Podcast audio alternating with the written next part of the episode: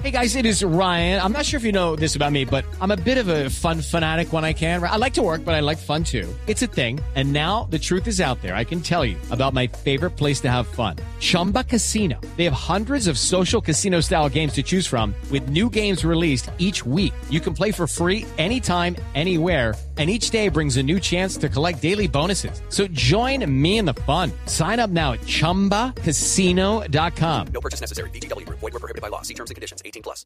Pero bueno, vamos a hablar del emprendimiento normal, común y pascual. Cuando tenemos una buena idea, que no significa que es un plan de negocio, por ejemplo. No, ¿cierto? una cosa es una idea y Sí. otra cosa es un plan de negocio, indudablemente. Y hay ideas maravillosas que no tienen suerte, que no, no les va bien, porque no tienen un plan, porque no se saben hacer.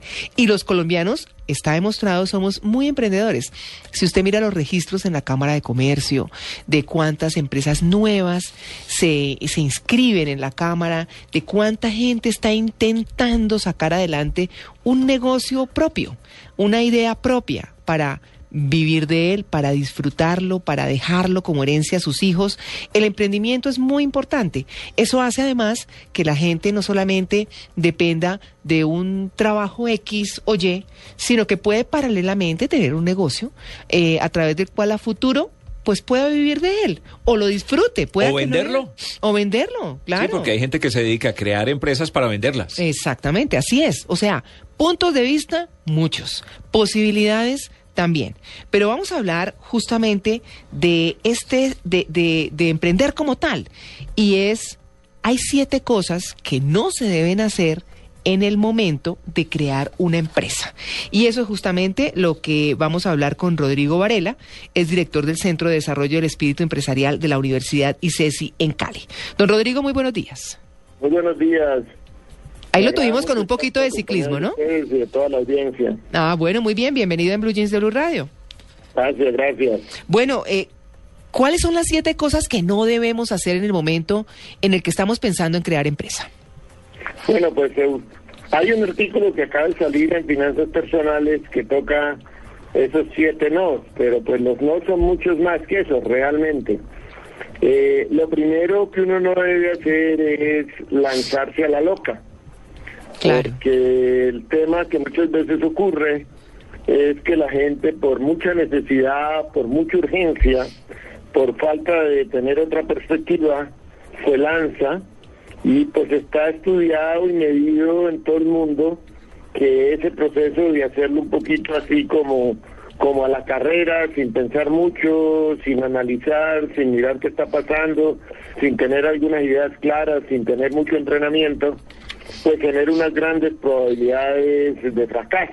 Claro. Entonces, como se trata es que las personas que lo intenten, ojalá logren ser exitosas, pues hay que tener cuidado, primero que todo, con, con saber que hay que moverse, pero hay que moverse con pasos firmes y que no se llega más rápido por correr mucho, sino que se llega más rápido si se hace un proceso organizado y planificado. Claro, es que justamente eh, a eso que usted se está refiriendo y con lo cual introdujimos este tema es una idea, no es igual a un plan. Y es justamente eso, ¿cómo se hace un plan de negocio?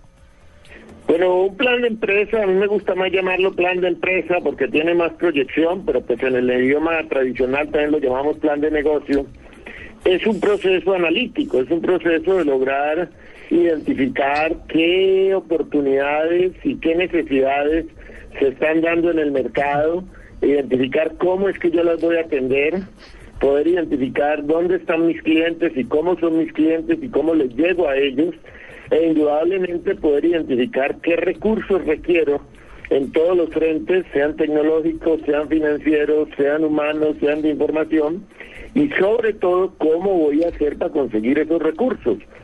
Porque muchas veces pues la gente se da cuenta que el negocio vale N millones de pesos, pero nunca se pone a pensar cómo los va a encontrar y luego pues se lleva el- el- el- la desilusión de ver que no encuentra esos N millones de pesos.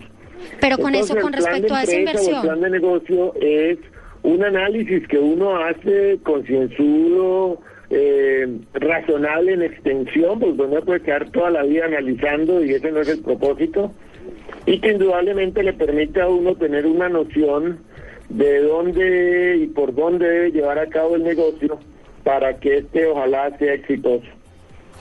Con respecto a esa inversión de la que usted habla, hay muchos emprendedores que comparten una idea y después de ver que no tienen de pronto el dinero para invertirlo, la venden. Es decir, eh, buscan inversionistas para poderla sacar adelante. ¿Qué tan positivo es esto? Porque finalmente el emprendedor queda asociado con ciertos inversionistas que, digamos así, tengan un porcentaje menor, pues finalmente tienen voz y voto dentro de la empresa.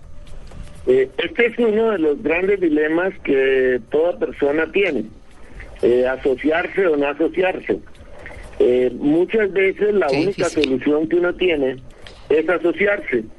Alguna vez alguien me dijo, mire, es mejor ser dueño del 10% de 20, 30, 40, 50 millones de pesos que ser dueño del 100% de nada. Eh, y por lo tanto, lo que el empresario tiene que hacer, como decíamos en el plan de empresa, es ver en realidad si él tiene la capacidad, no solo financiera, sino también de conocimientos para llevar él solo la empresa, o si requiere ayuda. Muchas veces los socios no solo colocan dinero, sino que muchas veces los socios colocan contactos, colocan conocimientos, colocan experiencias, y ese es un elemento muy valioso. Ahora, como en todo, ¿cierto? Asociarse, eh, pues tiene sus cosas buenas y tiene sus cosas malas. Y en el caso del empresario, pues eso es como un segundo matrimonio, porque es una persona con la que uno se asocia, con la que uno va a convivir prácticamente todo el día, posiblemente no la noche, pero sí el día, y con el cual va a tener que manejar recursos económicos conjuntos y tomar decisiones en consenso y por lo tanto pues hay que buscar bien cuál es ese socio o esa socia que uno va a tener en su empresa. Hay una- Pero per se tener socio no es eh, malo, es muchas veces un elemento absolutamente necesario para el éxito de la empresa. Claro, eh, hay un tema que es muy importante y es no sentirse Superman cuando se está haciendo un negocio, es decir, no pensar que se puede hacer todo solos. Sí, no solo, ampliémoslo un poquito para hacer equidad de género, no solo sentirse Superman, sino super niña Sí. ¿Ya? Sí. Eh, muchas veces los empresarios y las empresarias, pues por ese afán de no asociarse, por ese temor a la asociación, pues pretenden hacerlo todo.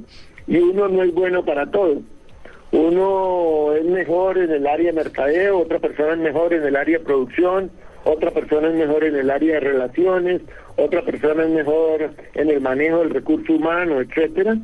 Y una de las cosas precisamente que en el plan de empresa uno tiene que mirar es cuáles son las competencias que yo como líder empresario tengo y qué me falta y buscar la gente que en realidad me pueda complementar para que yo no me ponga de todero donde posiblemente hago unas cosas supremamente bien, pero en otras cosas no soy tan bueno, bien sea porque no tengo conocimiento, no tengo experiencia o no he tenido ciertos desarrollos importantes allí.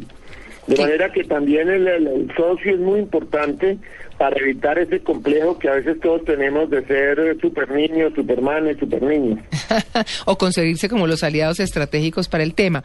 Eh, una, una última pregunta eh, y tiene que ver, pues bueno, ya, ya tenemos claro que hay que pensar en los clientes, en la parte financiera, en no meterse en gastos, pues mucho más allá de lo que se puede y de lo que el mismo negocio dé mientras se va creciendo, porque tampoco se puede crecer tan rápidamente. Pero hay una parte importante eh, que tiene que ver con los objetivos específicos que uno tiene en mente, hay que tenerlos, pero sobre todo no tenerle miedo al fracaso, porque de los fracasos se aprende. Sí, una de las cosas que es vital en el proceso de, de- la persona que intenta ser empresario es que esté firmemente convencido que esa es su trayectoria vital, que por ahí es que donde él va a lograr sus satisfacciones, sus realizaciones, su éxito, como él lo define. Eh, si la persona que entra a tratar de ser empresario no está firmemente convencido de que esa es su trayectoria, es difícil realmente que llegue a ser exitoso. Y en ese proceso de, de definir su trayectoria, indudablemente él se va a encontrar con una realidad y es que está intentando acometer una acción que es riesgosa, que puede llevarlo inicialmente al éxito y que puede tener trapiezos en el camino y por lo tanto él tiene que valorar su capacidad de riesgo. Claro. Muchas personas dicen tener muchas ideas y nunca crean empresa. Eh, y muchas veces el gran freno no es ni siquiera la financiación, sino que es el temor que ellos sienten frente al proceso empresarial y eso los limita notablemente. En los estudios GEN que hacemos en Colombia, que es parte de un estudio que se hace a nivel mundial, por ejemplo, se encuentra que generalmente la propensión de las mujeres hacia la creación de empresas todavía sigue siendo mejor en todo el mundo. Ah. Y en el caso colombiano, pues no es excepción. Y una de las circunstancias que estamos encontrando es que aparentemente la mujer presenta un mayor temor al fracaso que el hombre. Como que el hombre es un poquito más lanzado, es un poquito más arriesgado, es un poquito más osado, es un poquito más atrevido. Eh, y esa es una falencia que indudablemente pensamos está generando esa diferencia entre el volumen y la propensión de los hombres hacia la creación de empresas y la propensión de las mujeres.